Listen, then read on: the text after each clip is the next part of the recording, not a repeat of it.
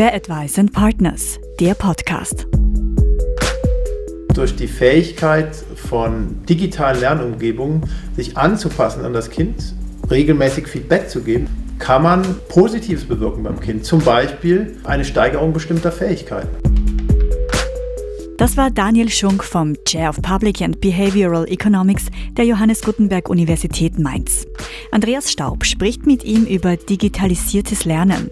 Daniel Schunk ist überzeugt, dass mit digitalen Technologien nicht nur wichtige Zukunftsskills trainiert werden, sondern auch der Teufelskreis der sozialen Vererbung durchbrochen werden kann. Erstmal ganz herzlichen Dank, dass du heute als Referent mit dabei warst an dieser Veranstaltung. Du hast über Selbstregulation gesprochen. Mhm. Jetzt, ähm, für mich war das so ein bisschen eine, eine moderne, interdisziplinäre Art äh, vom Marshmallow-Effekt, den mhm. wir schon länger kennen.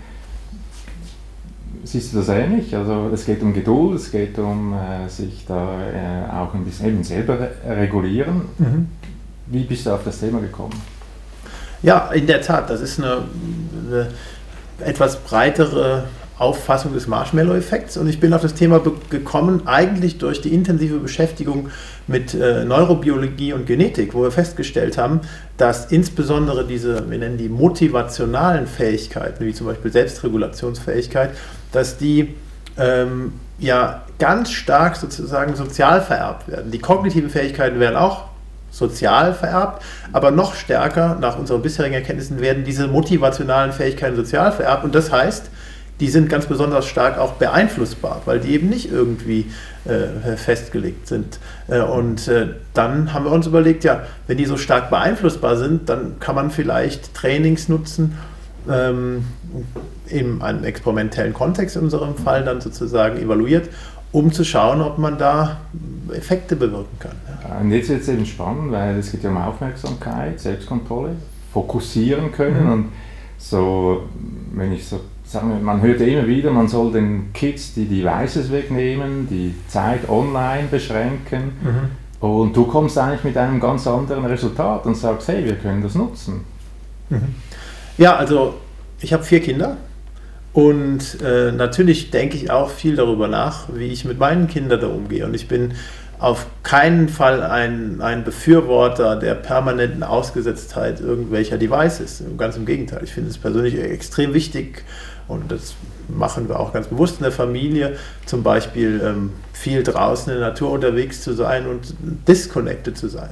Was ich aber heute äh, besprochen habe, ist, dass man ähm, die Digitalisierung als Chance sehen kann. Die hat Risiken und die Risiken werden auch viel diskutiert und denen muss man sich auch aus, äh, die muss man auch sozusagen äh, im Blick behalten. Aber man kann es als Chance sehen, weil durch die Fähigkeit von digitalen Lernumgebungen sich anzupassen an das Kind, regelmäßig Feedback zu geben, das sind alles Dinge, die lernpsychologisch potenziell wirksam sind, kann man, ähm, wie ich heute besprochen habe, kann man Positives bewirken beim Kind. Zum Beispiel eine Steigerung bestimmter Fähigkeiten. Und das ist sozusagen das Ziel unserer Forschung. Aber da stehen wir noch sehr am Anfang.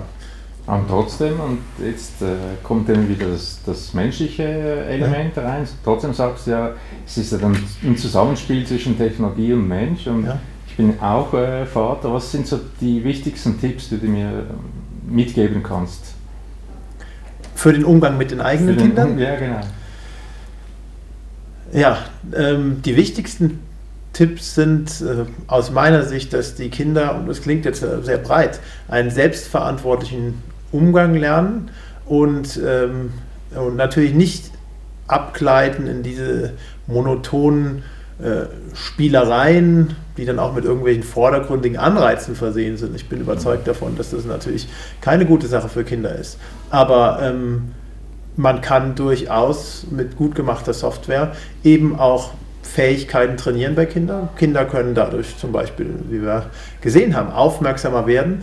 Und es gilt, und das ist übrigens auch ein Appell, nicht nur an Familien, äh, äh, Mütter und Väter, sondern auch an, ich sag mal, zum Beispiel Bildungsministerien, Bildungsdirektionen. Es gilt da rein zu investieren, die gute und die weniger gute Software voneinander zu trennen, um zum Beispiel den Schulen und den Lehrern etwas an die Hand zu geben, dass die wissen, das funktioniert Und das funktioniert nicht. Und wenn man das so macht und man evaluiert es zum Beispiel mit einem Experiment und findet heraus, es gibt Software, die funktioniert, die befördert einige Fähigkeiten, ohne andere Fähigkeiten, zum Beispiel Sozialverhalten und so weiter zu verschlechtern, dann hat man doch einen weiteren Schritt erreicht. Dann steigert dadurch die Akzeptanz und die, die, die Kinder lernen mehr.